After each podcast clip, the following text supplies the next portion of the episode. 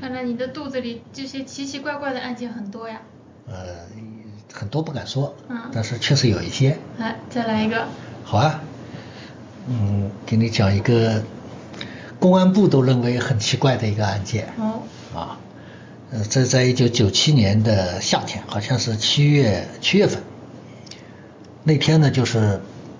当地的公安机关呃派出所接到了一个呃人的报案，是清晨的凌晨，大概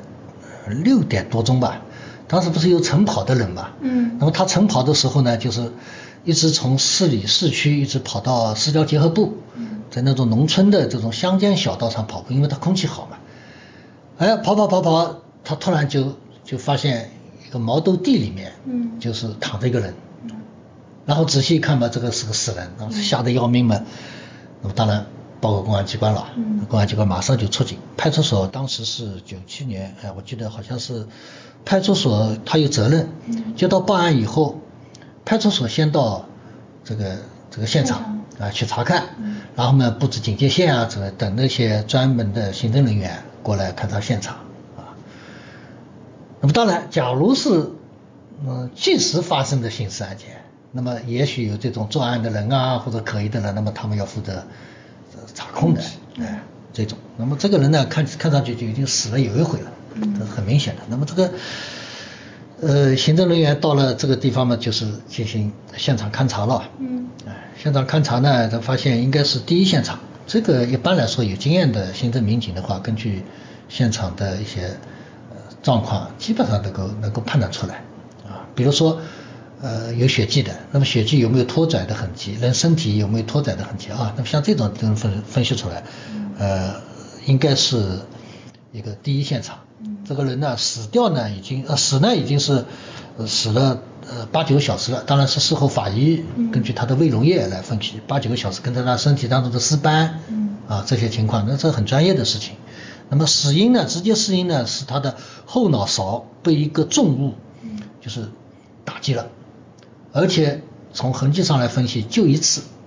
哦。打得非常厉害，嗯就脑浆都都都都流流流出来了嗯啊。那么身体当中呢，还有一些轻微的淤伤，嗯那么看起来会不会是搏斗的时候留下的，是吧？但是呢，脑后这就是很可能是一棍啊，或者说什么什么一榔头啊之类的呢，这个是不是他不啊，就是不注意的时候被砸的？那这这个都是一些分析啊。嗯那么关键是他的身体情况很奇怪，嗯除了这个被击打的这个情况以外呢，他他的短裤呢是退在那个膝盖下面的，是个女生。是个男士，嗯哎，是个男的，嗯手里呢还抓着一个女性的那种胸罩。啊。那么这个一分析的话，那那谁都 能够想起来，可能跟情杀之类的有关系嘛，对吧嗯？那这个也不太可能是好像人故意布置到这种情况的。对。啊，很自然的这么一这么一种现象。那么这个时候嘛，马上就是血印啊、啊脚印啊、指纹啊、物品啊等等这些细节呢，当然是一个不可放过的地方。那么关键还有一个，就是离现场一百米左右有一辆倒卧在呃草地上的自行车。嗯哎，那么当时这个自行车呢，肯定是也是一个有价值的一个线索了，马上就查了这自行车是谁的。那么这个很快就查到了，这自行车是比如说是一个一个一个一个一个张三的，那么这个张三呢，马上就查你的自行车怎么回事。那么一查呢，他说我一年前就已经报失了，而且这报失的时候有登记的，那么跟他是没什么关系，对吧？那么这个线索是没有了。嗯那手里的这个胸罩，啊，这个你要查是来源是哪里的啊，或者说，那么看起来这个很大陆的地摊货，嗯好像这个生产这种胸罩的很多，那么也也也不大容易获得有价值的线索。那么这个人死者，那肯定是一个最重要的 需要查清楚的一个地方啊、对身份。那身份呢，他是一个呃贵州人，嗯是在本地是打工的，就是在附近的村里面，离这里大概也就是走走大概也就是十五分钟、二十分钟、半个小时不到的样子的一个村里面打工的。那么平时嘛也没有什么事情干啊，呃，房主是找到了，他租房的房主找到了，房主也提供不出更多的信息，比如说他来了到这里可能也就是呃，有有差不多两个月、三个月啊，在哪里打工，我也没问他，平时嘛也没什么朋友啊之类的，就是毫无毫无线索了。嗯那这样一来的话，那你这个侦查方向怎么弄呢？那么后来就采取了一个没办法的办法，就发悬赏通报，嗯发悬赏的这种呃寻人启事啊之类的啊。那么寻找这个自行车的拥有者，包括这个胸罩啊这些这些主人，那么让大家能够提供这种线索，希望还是群众能够能够来来帮助破案了。那么果然，上午大概呃十一二点钟发布的消息，到了中午过后，中午饭过了以后，大概一点钟不到，就有一对青年夫妻到派出所来报案了。嗯他们怎么回事情呢？就是呃这一对夫妻呢是那个呃湖南人，嗯湖南人，年纪大概都是在二十五六岁的样子。那么派出所嘛，民警们很客气了，请他们坐，还倒杯水啊，你们看看有什么值得那提供的线索啊，呃，反正先要先要对你表示感谢，然后希望你们能够实事求是的。那反正这种场面话也说一下。那这对夫妻呢很正经，男的呢很老实，看上去就是不大说话的。这个女的呢，就是嗯很大方的，落落大方的啊，然后呢，说话呢，呃，很沉着，条理清晰，用词精当。为什么用到精当这个程度呢？因为她说了一番话以后，派出所的民警个个就是叫目瞪口呆。为啥呢？她说，呃，我看了你们就是电视台的那个呃电台里面广播里面也在说的，好像什么地方发现一个一个一个男尸啊，嗯这个男尸呢，其实跟我是有关系的。啊哎，我呢是在什么地方打工的？昨天晚上，呃，十二点下班以后，那么我按照这个回家的这条路，这城郊结合部嘛，就骑了这辆自行车，这辆自行车是我的，嗯我呢是一个什么小姐妹，什么花三十块钱就是给我的，她怎么来我也不知道，反正我就是用这辆自行车的。然后十二点二十二分，骑到一个什么地方，哎突然路边就出现了一个男的。嗯很明确拦路抢劫，呃，拦路强奸。那么他当然反抗了，反抗了以后嘛，呃，拗不过这个男的，那么就在这个路边，大概也就是呃二十二十五米左右的地方嗯，而且这个方向呢是东南方，啊，偏什么南一点的这个地方，一个一个草地里面啊，周围呢是什么样的情况，就讲得一清二楚，就被他性侵了。嗯，那这个讲的如此精确，会不会是他背下来的呀？呃，完全有这种可能。嗯因为公安机关呢，遇到这种性侵案件呢，报案的嗯也这个机会也是很多的。一般来说呢，被性侵了以后，这种心理，公安机关那时候教科书上的有八种心理。哼啊，八种心理。你比如说这个懊恼的啊，或者羞愧的啊，或者说这个感到自己这个很惭愧的啊，或者说自己这个有点难为情的啊这种，甚至很愤恨的，那反正这种情况。在没有一种是很镇静自若的，像讲述别人的这个故事一样的，从从来没遇到过。嗯而且时间、地点、情况讲得一清二楚的，嗯没遇到过，所以民警当时就询问他以后，笔录做好以后，满满的三页纸做好以后，领导搞搞搞呃负责行政的领导就不相信啊，他觉得他是不是受人指使啦，啊或者是另另有隐情啦，啊说的话不是真实的，就是让另外一个女民警有经验的一个老的一个行政女民警。就对她，因为女性嘛，相对来说她可能有些话更容易说一些，嗯再对他进行了询问，一模一样，一模一样几乎几乎没有大的出入，那就有问题了。那肯定有问题啊，嗯对吧？按照常理来说的话，一一件事情，尽管你是亲历的，在不同时间、不同场合、不同地点呃不不同时间场合说出来的，肯定是有不同，嗯而且有一些细节，第一次提到的，第二次未必提到；第一次没提到的，第二次很可能提到，因为他又想起来了。嗯，但是你要讲的完全一模一样的话，除非你背出来对啊。啊，这个是常识啊。但是这个女的要讲到如此的情程度的话，公安机关就觉得是不可思议的啊。就两次讲的完全一样，而且她后面的这些话，就是让人就感到更不可思议。哦，哎那你说被性侵嘛，这种情况嘛，而且这个人的呃体重啊，或者说他的这个嘴里的味道啊，身体当中的这个气味都讲得非常清楚，因为夏天嘛，这气气味比较大也正常的，讲讲得很清楚。那么他说呢，他被性侵了以后呢，就是讲就感到，当当当然他也挣扎了，是吧？但是就是在性侵到一半的时候，突然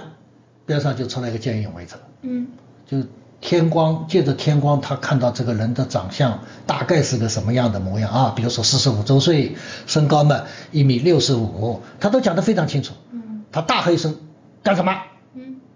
啊，干什么？”那么这个性侵人物做贼心虚了，那么就一下子就就慌了嘛，就是站起来就就就逃走了。嗯啊就逃走了。那么这个女的当然是很感谢这个见义勇为者了，那么就对他表示感谢了。没想到这个见义勇为者又拉着她到了另外二三十米的地方，也对她进行性侵。好，那么这个 大家就开始听故事了，是吧？嗯那么他又把这个人的具体情况描述了一遍，嗯事后证明他讲的完全是对的，因为什么？呃，整个性侵的过程我就我就不详述了啊。但是呢，这个人的这种情况肯定是很慌乱的，嗯很紧张的啊，甚至还有一些搏斗的这些情况。那么这个人在性侵的过程当中，在天光的映映之下，突然又出现了一个人，对，不是，又出现了一个人，出现第三个人了。对，这个第三个人上来以后，就是骂了一句话，就是对这个男的骂了一句话以后，就给了他一棍，哦，然后他一下子整个人就瘫软在他身上，嗯，然后就就就就可以可以说是死掉了。那么现场男士就是这个第二个人。对嗯，就是当时是晚晚上嘛，漆黑一团嘛，那么可能他他也看不真切，但是他说的话跟事后勘察现场的这个男士是一模一样，嗯包括他的体重啊、那大概的体重啊、年龄啊、身高啊、身体的状况啊，几乎没有区别，所以可见这个女的厉害到什么程度。那么我们再接着说下去，嗯一棍以后，那么打的那个人嗯又把这个女的拉到二三十米远的地方，又对她进行了性侵。啊，所以这种事情，呃真的怎么说呢？就是你你没有经历过啊，这不是事实的话，你要编都编不出来。对，那么这个人女的，就是在这个晚上，差不多在呃，她是说的清楚的啊嗯，比如说在四十五分钟、四十七八分钟时间内，三次被性侵，嗯而且她经历了有三个男的。嗯对吧？然后好，那么呃性侵了以后，这个男的呢就又把他脖子上的一根项链嗯，这个项链是后来知道是假的，就是拽走了，拽走了以后人就是往什么方向走掉了。嗯那么这个女的嘛，尽管是身体受到了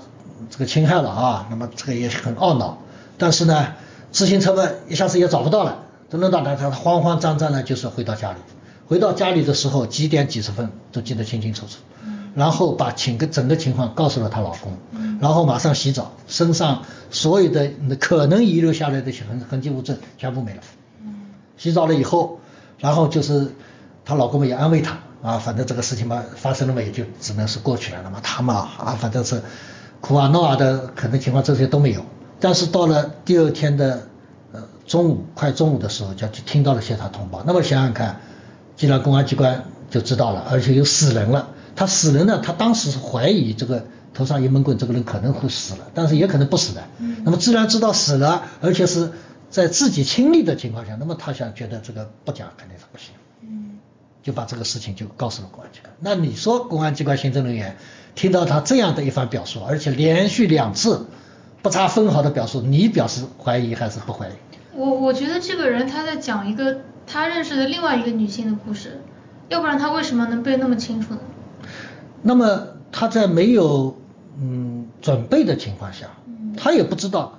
这个事情嗯。假如是他的同事朋友是亲历这件事情的，能这么快这半天时间把整个过程告诉他吗？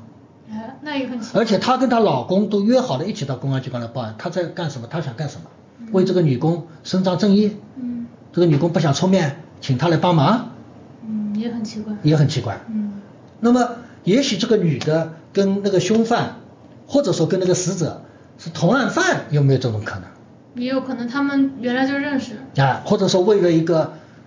什么情况，你比如说分赃不匀之类的事情，或者想掩盖更大的一个什么事情，就编造了这么一个谎言，嗯，也有可能。跟她老公甚至或者说其他的呃同伙一起啊商量妥当，然后半天时间，比如说三五个小时之内，嗯就连续的在分析这个事情，不断的在复述啊这个事情，那么就是讲的这么滴水不漏串供啊，有没有这种可能？也有。啊，那么好，那么各种可能性有的情况下呢，公安机关麻烦来了，嗯那你必须要印证呀、对啊，然后就是到厂里面去找那个负责人、老板，或者说他的打工的的工友，就问他平时是怎么样一个人啊，他有什么啊可能嫌疑的地方，而且你还不能明说，人家是受害者，嗯你这不伤和尚撒盐吗？所以你在做工作的时候还要顾及到方方面面的情况。那么经过一段时间的工作，找了很多人，就大家都说了，这个女的是一个极高智商的人。哦，尽管他连字都不认识，没有上过学，但这个人的聪明程度啊，就是你教他什么东西，一教就会。哎，你说什么事情的话，你不不不需要说第二遍的。这个人的智商，这天生的就是一个高智商。嗯啊这种人可能世界上也也也不多的。嗯而且，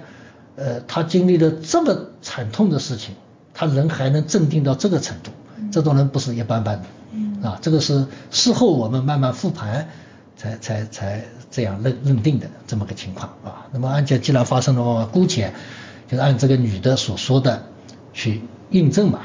那么果然在她所讲的三个地方都有这种痕迹，但这个痕迹呢也有个过程的。因为呃性侵的情况，那么呃现场肯定很凌乱，而且是在野外，那么草呢应该是倒伏的情况，甚至折断的情况，那么也许有遗留的这些脚印啊，或者之之之类的吧，或者身上的一些小的一些摆放的，呃就是放在口袋的东西掉出来啊，比如说香烟壳啊，啊或者吐的痰啊，那或者说其他的这东西，但是。一百多个侦查员在三个地方足足寻找了一整天，嗯就觉得线索很很少。嗯比如说草，岛服有，但是呢好像不是很明显，就不像人搏斗过的岛服，就像人，比如说你走过走走走走了一条啊走走过一串脚印，那么这个脚印把草踩倒了是有。嗯那么你要搏斗的情况，而且两个人在这个现场，那应该一一片吧，至少有没有？嗯还没有。那么，呃，找呢也找到一些呃西西呃脚印啊，或者是身体的这种这种痕迹，但是呢也不多。那么总是很多侦查员都怀疑这个女的有问题，嗯，好像我们是不是故意她在引导我们这个进入一些，错误的方向。呃，她故意在引导嗯。那我们假如要顺着她的方向去，我们太笨了对，啊。那这个时候怎么怎怎么办？怎么办？就开案情分析会啊。嗯所谓的群策群力啊，啊，所谓的开诸葛亮会啊，而且你一言我一语当中，最后拍板这个认定的，那这个人不是行政支队长，就是分管行政的副局长，他们是有很丰富的经验的，当然他们要担责。假如一旦侦查方向错了的话，那责任就是他的，他会很没面子啊，以后工作当中他开展起来。这个也会有压力啊，对吧？你这个人没本事嘛，在瞎跟我们瞎弄嘛，对吧？嗯那么最后就是怎么办呢？就是觉得还是要至少打一棍子的这个人是存在的，嗯而且不可能是呃他自己打自己嗯，这个女的打这个男的有可能，但是可能性不大。嗯啊，一共要结果人的性命的话，呃，这个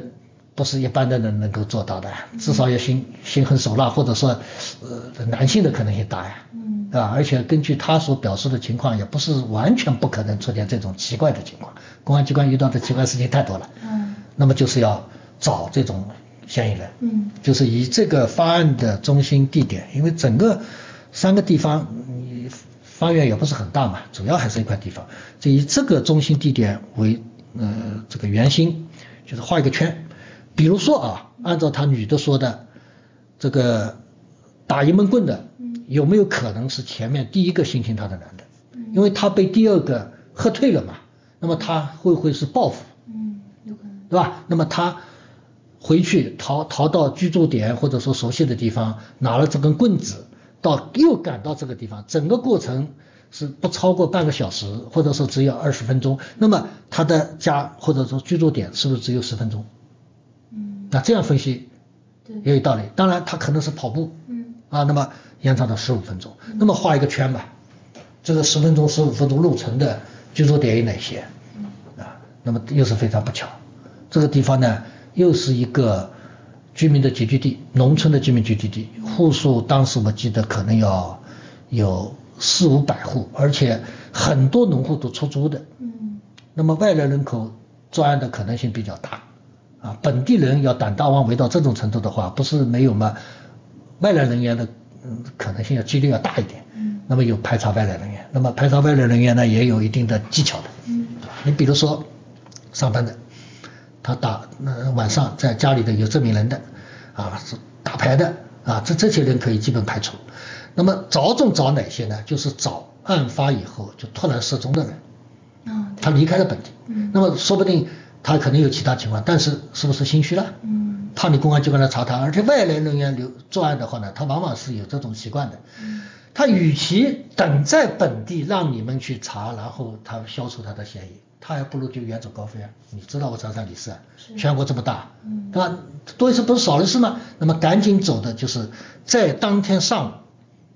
或者说中午，就是急急忙忙离开的，神色慌张的，也没留下什么话的，这种人有没有？后来一查以后，果然有这么两三个。嗯那么这两三个都是嫌疑重点。当然说我们其他的也不是说是放弃了啊，也还在走访啊、呃了解啊这种情况，甚至还在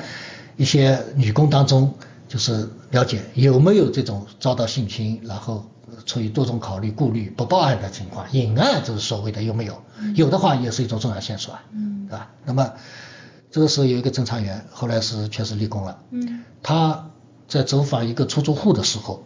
呃，不仅仅是问啊，比如说你你你里面有一个张三，他那天早晨就就离开了，说是回去老娘生病，那各种理由嘛是吧？他不仅仅是问了这些情况，他还在出租户的周围仔细的勘察了一下，嗯啊，这一点是一个侦查员的一个啊责任心的所在。就在这个离开的这个人不远的另外一个租户的门边，嗯他发现了一根铁棍，好哎，这个铁棍大概有呃两两两公分粗吧，嗯这种撬棍一类的东西，大概有一米多长，哎，就斜靠在这个门，那他就是问这个呃呃房房主了，他说这个谁的？他说我我不知道，嗯我反正不是我的。嗯那么是不是就是是这这这，就是这个住户的呢？这个住户人还在，嗯他说我也不知道，这个也不是我的，反正就是没有认定，没有人来认领这个铁棍。那么他呢，就是戴着手套把这个棍子呢拿回刑侦队了，刑侦队上就开始查指纹，嗯这个铁棍谁用过？那么指纹查证了以后，呃，就得到了至少是有有价值的线索吧。嗯这个这个这个铁棍，后来就这个铁棍作为证据，一直是放在我们刑侦队的。那么好，这个三四个人啊，两两三个人不是突然离开嘛，然后就开始查，发现他通报，请当地的公安机关来查，这个人一到家里以后，马上把他控制住，或者说你们要非常小心，这个人很可能是杀人嫌犯，你们要查查他的情况，或者等我们有消息等我们去也行。嗯啊，那么过了大概一个星期左右，这几个地方基本都有回应，嗯啊，说是呃本地里有人看到过，他回来了，啊，那么有的呢就查了一下，那么他呢确确实实是老娘生病啊，啊或者说有什么情况啊，那么他也说得出来，我是跟谁那天晚上在干什么，就是有有有人证，那么这个嫌疑可以呃缩小，嗯但是有一个人是四川的，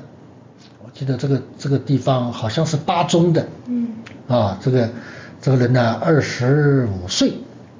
啊，他回去以后呢，好像当地公安机关没什么接触，嗯啊，那么这个我不能说当地公安机关的责任心的问题啊，嗯他们反正你南方有公安机关要求协查嘛，他把人找到了，把线索告诉你们，你们你们来个人也行嘛。那么我们还有还有我们的工作了啊，嗯这种情况也很多。那我们就派了一个一组行政人员，一共是四个人，就赶到巴中嗯想找这个人，嗯因为毕竟这个人的嫌疑还是比较大的。嗯啊，那么那天呢，赶到巴中已经是晚上两点钟了，啊，两点钟，那么嗯不是赶到巴中啊，赶到巴中是下午，然后要到他们那个乡那个村的时候，晚上两点钟。这个那么大家也都心急火燎的，到尽可能想找到这个人了，那么也就就晚上也就赶夜路，四个人在当地公安机关带领下，他们出了两个人，嗯呃，车子呢也到了开到一定的地方嘛，就车子不通了，就要走进去了。走进去呢，大概要一个多小时才能走到他的居住点。那么差不多走了四十分钟的时候，正好在人困马乏的时候，哎，边上有一个理发店，嗯哎，这种农村的这种理发店，那么大家说进去抽抽个烟啊，喝喝点水，休息一下，那么大家都进去了。啊，进去了以后嘛，反正呢有有纪律的，就是在有旁人的时候你是不能讲案情的。对，而且最好就是话越越少越好嗯。你不是本地人，人家难免注目，而且已经基本上到了这个犯罪嫌疑人的这个周周边了嘛，对吧？怕走漏风声嘛，那么大家也都不想，就闷到的头，抽烟的抽烟，啊，上厕所的上厕所，喝水的喝水。那么也是巧，就是当地公安机关派来协助的，他是知道案情的，我们告诉他的。嗯那么他呢就问了这个呃理发的，嗯他说你这个这两天有没有看到一个长相怎么样怎么样的人啊？你认不认识？嗯啊，他他叫什么名字？因为名字我们是掌握的嘛。嗯那他说我好像没没没有看到过。那么你人认识吧？嗯他人倒是认识的，反正我们是一个一个乡的一个村的啊，他有时候也到我这里来。然后他说这个话的时候呢，这个眼神非常不自然。哦那么这个我们的公安机关很呃公安人员很敏感了，你你说没说好，你不自然的干什么了？嗯那么顺着他的眼光看过去呢，有一个人突然人影一闪就离开了这个理发室，嗯马上就发现这个人会会就是我们要找的，然后就追啊。那么和前面这逃走走的这个人没没走没没走多少步，大概也就是相隔了大概一二十米，就看到后面有人追嘛，跑得比兔子还快，哎在前面逃。那么这个时候就要看体力了。嗯那你平时你比如说技术技能，你你长跑你练不练？因为这个你也不可能在一两分钟当中就抓到它，嗯那么很有可能就是要跑个五公里，哦是吧？在农村这种人生地不熟的山地上，你能跑得过对方吗？你跑不过，很可能一次机会就没了。嗯你跑得过的，或者你亲手抓到他的，毫不讳言，你肯定立功。嗯啊，立功除了荣誉以外，你还有奖金。嗯那当然，这个奖金不是主要的。侦查人员到了这种情况下，就是能把这个人抓住，那就是了得一桩心事。嗯这个也是一种职业荣誉感啊。然后果然有一个呃刑侦刑侦人员，他以前在警校的时候是有马拉松冠军哦啊，跑这点路对他来说小意思嗯。然后大概追了大概有七八百米，嗯前面这个人实在跑不动了。嗯然后就就停下来，停下来，我们这个刑侦民警就在离他四五米的这个边上嗯，还在这自自己原地踏步，原 地跑步，他不想马上上去嗯，他在观察他身身边有没有凶器之类的，嗯那这种就是经验了对。等到后面的人战友赶上来了，大家都跑得气喘吁吁的，把他围住了，知道他跑不了了嗯，那这个时候在在加一原理的加持下，嗯然后就把他控制住。什么叫加一原理？是一必须要有两个人以上是这样的嗯，就是在这种特定的环境下，嗯你要考虑对方有没有凶器。嗯假如对方凶器一般来说刀常见一点的啊嗯，那么你呢最好用棍，甚至是枪。假如啊对方嗯有那个枪之类的，那么你可能要加一门炮，就是要比他要多加一等，叫加一。那么他是一个人犯案的，那你要考虑他有没有同伙。嗯他两个人犯案的，他有没有第三个人？嗯警戒的人怎么布置？那像这些都是基本的常识。我们在实际的工作当中，要求每一个行政民警，甚至是治安民警，要接触接触警的民警，特别是嗯一定要有加以原理，嗯啊，很重要嗯啊。尽管是理论性的东西，在实践当中，我们经常会遇到过，因为不注重加以原理，啊，不按照加以原理的要求行事的话，然后受伤的，甚至是死亡的。你说全国每年要死多少名？那么这个人被抓到了以后，就是连夜就带到县里面，然后就坐了飞机以后就回来了。那么当时在宾馆的时候进行了初审，嗯他承认是他做的案件，他说的当时的情况跟这个女的报案的说的情况分毫不差，啊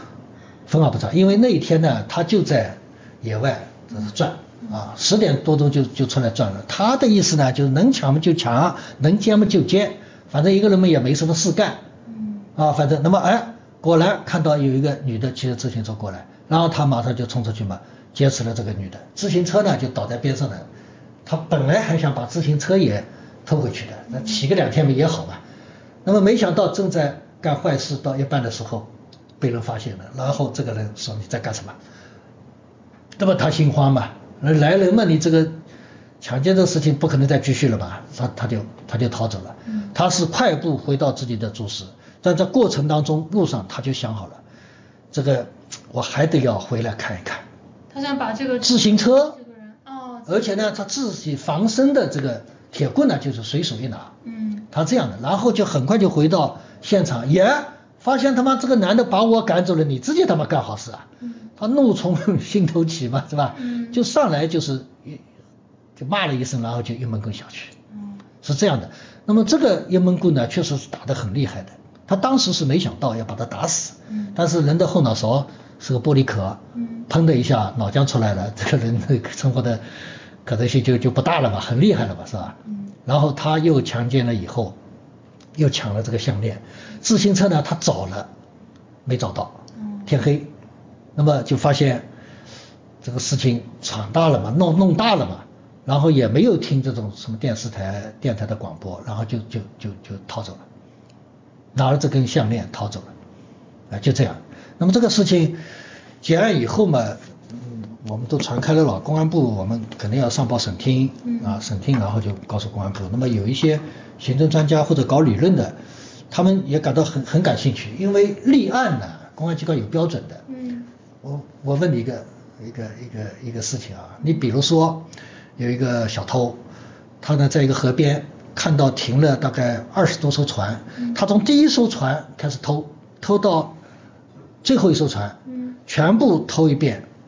然后人走掉了。你说他是做了一起案件了，还是做了二十多起案件？按照时间上应该是一起，但这个时间呢，它很长，比如说从晚上五六点钟开始偷，偷到第二天凌晨五六点钟，有十二小时，甚至更长时间的。当然，我们是一种比方啊。那么这个地域呢，比如说正好是两个县的结合部，这个二十多条船一字排开嘛，嗯一半是在 A 市，一半呃一半是在 A 县，一半是在 B 县，那你算几起案件？那只能是两起案件合为一起一起侦查。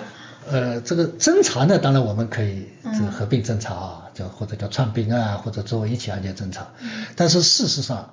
他我们国家每年发多少起案件，那他肯定有一个上报的一个统计了、口径嗯了。那你说二十多艘船都被偷掉，你算是二十多起案件还是一起案件？这个相差很大了。嗯一年你说我们全国，比如说啊，有一万起案件，最后很可能到几十起案件，嗯对吧？那么很，那么这个呢，我们一般来说有一个时间的标准。嗯啊，他可能是偷了两户人家相邻的，那么时间呢也是接近的，没有当中没有过多的停停呃停留的时间，比如说他偷了一一半，然后就回家了一趟，然后再来偷第二家，那么我们也认为是一起案件。嗯那么还有一种呃是分割呢，就是地域的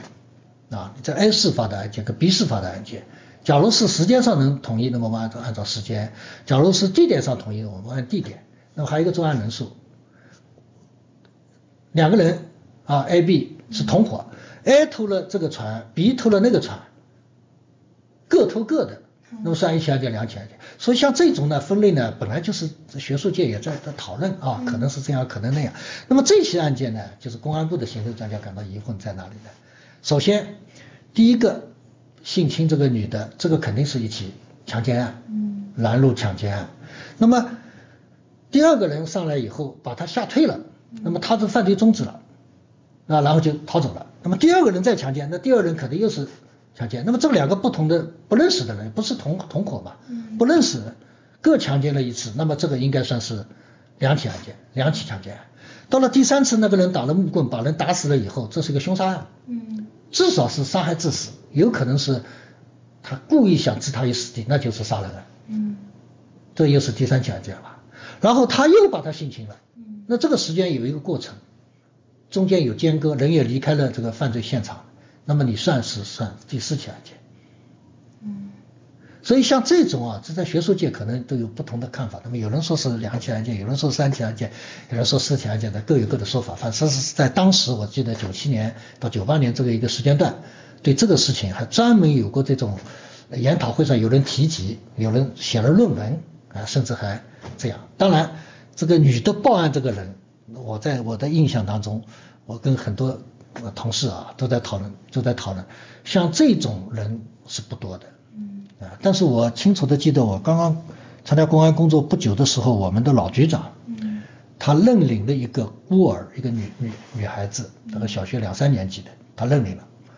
为什么呢？就是在一起案件当中，这个女孩子把当时的所见所闻讲的是非常透彻，这人一看就是非常非常聪明的那种人，所以这个局长呢也可怜她是孤儿，然后就收养了她。嗯啊，那这种人说明还是有的，尽管是不同的年龄段、啊、不同的性别啊、不同的这个地方的人，啊，确实是有的。但是这也不能按照常理来推断，嗯啊，就跟这个案件一样，啊，这种案件是很少见的。